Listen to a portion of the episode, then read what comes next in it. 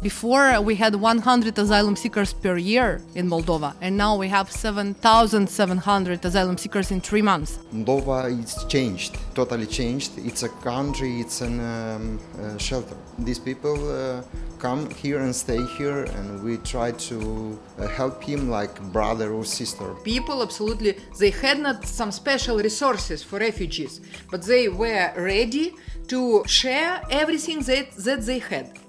Since Russia invaded Ukraine on February 24th, Moldova, Europe's poorest country, has seen over 550,000 refugees crossing its borders. Almost 87,000 of them are currently still staying in Moldova, almost 4% of the entire population. How did the country, relatively unexperienced with large immigration flows, manage to deal with this daunting challenge? To answer this question, we, Nadine Vermeulen and Laura Léger, went together with the rest of the e-Radio Brussels team to Moldova to interview migration experts, representatives of NGOs, and individuals who decided to receive refugees in their own houses. To start with, one of the persons we interviewed was protection officer and lawyer Tatiana Kabak. She was present at the Palanka border crossing where thousands of Ukrainians arrived in the first weeks after the start of the war. Most of them directly moved to EU countries, while others were transferred to emergency reception centers in Chisinau and other places throughout the country. My name is Tatiana Kebak. I'm attorney at law and also monitoring and protection officer at the Law Center of Advocates. Personally, I was living in Palanka, the border, first three weeks. So we are working. We our, our teams are through the whole country in all the centers uh, among the country. So in the first days, we have uh, the queue with cars was until Odessa. It was 60, 70 kilometers. Uh, because we have a lot of hotlines, people were calling us and asking, please tell us that we will not be bombing, bombed in this queue. Uh, so uh, people were very panicked.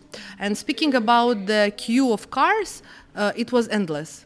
So queue of cars, they were, and when people were arriving, we were asking them, how long did you wait? And they were telling us 40 hours, 50 hours in the queue. Uh, so this was the first week.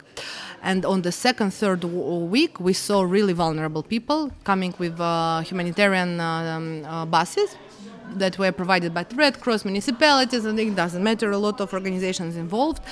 And we really feel, we really, really felt the um, crisis, as it calls, uh, on the second week.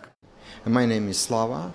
Uh, day by day, I'm a lawyer for 12 years, uh, immigration lawyer, but uh, now I'm working like legal consultant for LCA. It's a partner of UNHCR. Here, uh, Moldexpo is the biggest, the bigger uh, center in Chisinau. Uh, at the beginning, it was uh, 600 uh, refugee here. Here are mothers with children, um, retired people with disabilities. We have uh, here different nationality. Ukrainian, uh, people from Azerbaijan, Roma people uh, from Uzbekistan, different nationalities. I think that what, what saved actually the situation was the help of NGOs and volunteers because this enormous help that was in the first weeks actually gave the state time to rethink their strategy, to think what to do further, and to get out of this shock because uh, everybody was shocked. Nobody expected this. Nobody believed that uh, the war really can happen at our border.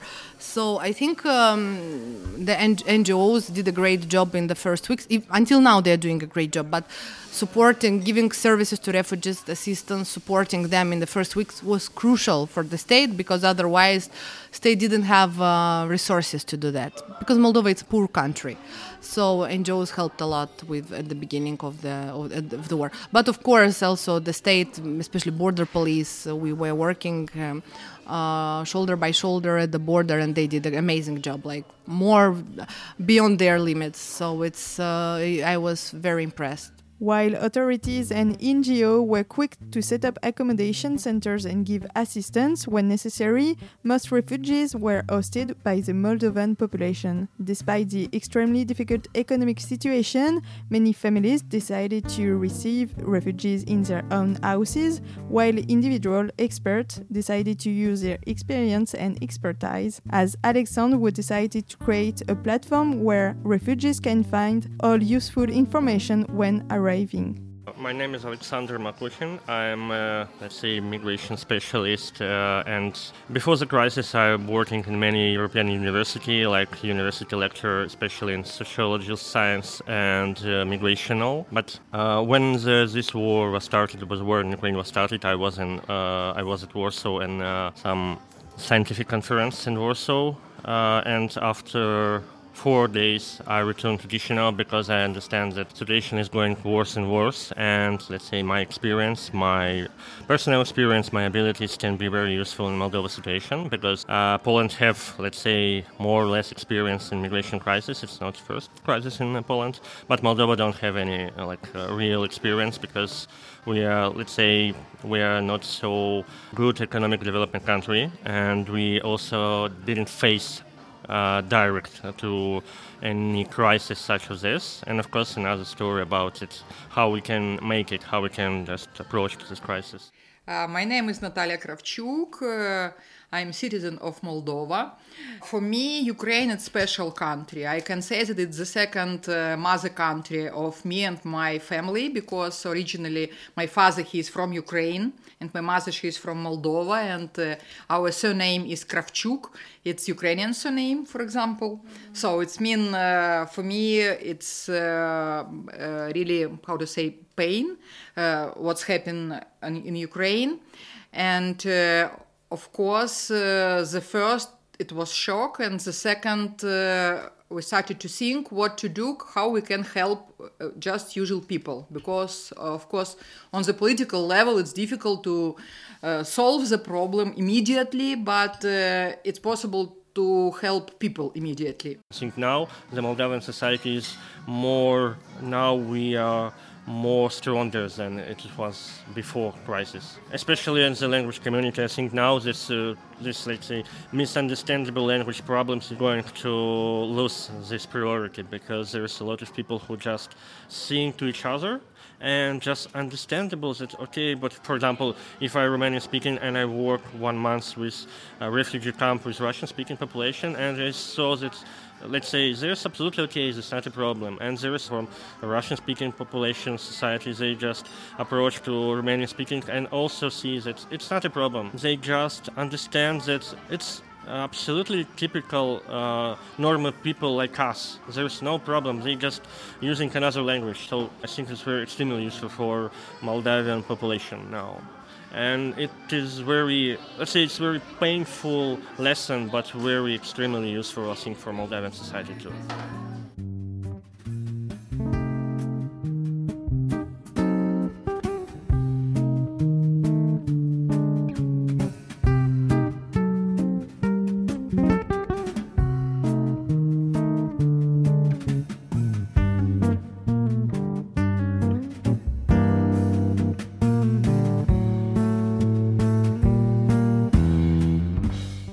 So, for many, helping out their brothers and sisters who have so much in common was evident. But some questions why the Moldovan population was so open to receive their neighbors now, while Moldovan citizens themselves are struggling economically and were previously not always keen to receive other migrant groups. Actually, everybody was very shocked because of Moldovans, especially. And um, personally, I, I work a lot with the hate crimes, hate speech, and for me, was always painful the topic of hate speech against migrants, hate speech against refugees. And we had cases of children from Bangladesh with the society reacted very uh, bad, and also refugees from Syria. So there is a very, uh, it's a tradition to have uh, hate speech against Islamophobia and so on.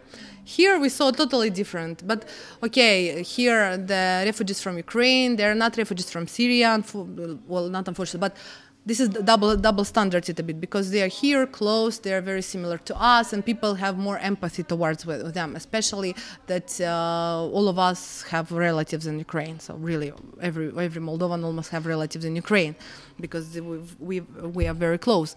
Yeah we still we, we were very surprised how moldovan reacted and we were very proud. Personally, I'm a proud, and a friend of mine is uh, telling every time the phrase like "small country, big heart." So it's clear that it's war. War, it's special situation. It's absolutely special situation, but. Uh, a lot of people from Moldova they support Ukrainians, but now it's a lot of uh, uh, posts on Facebook, for example, somewhere that uh, we help uh, Ukrainians. But let's later, when war will stop, let's will be so friendly and helpful for our local poor people also.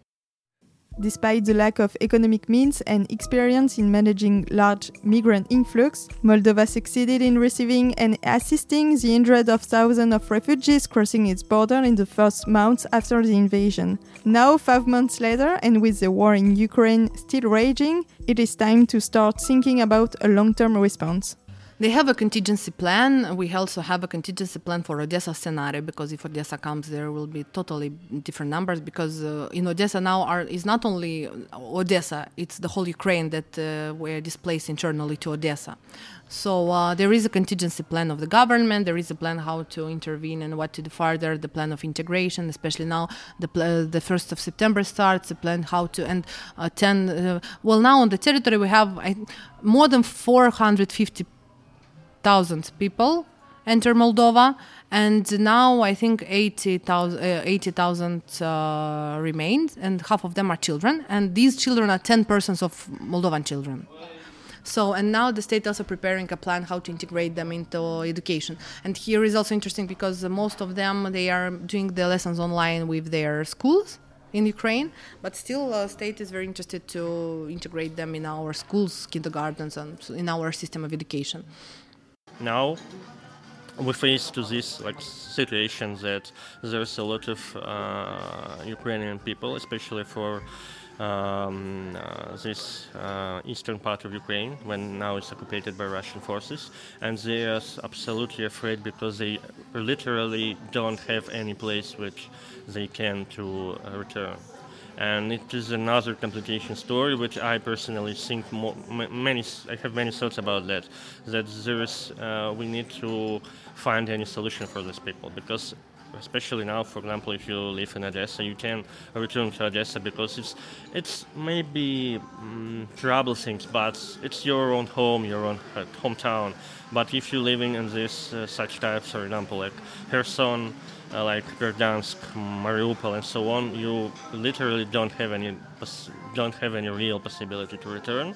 And we also try to let's say to moderate this psychological huge psychological pressure just to find any solution for example uh, summer camp for kids any temporary job just to make this pressure more easier especially we don't have like any huge solution for these people now. Many fear that the war in Ukraine might still last for months, even longer, and Russia is even intensifying its attacks.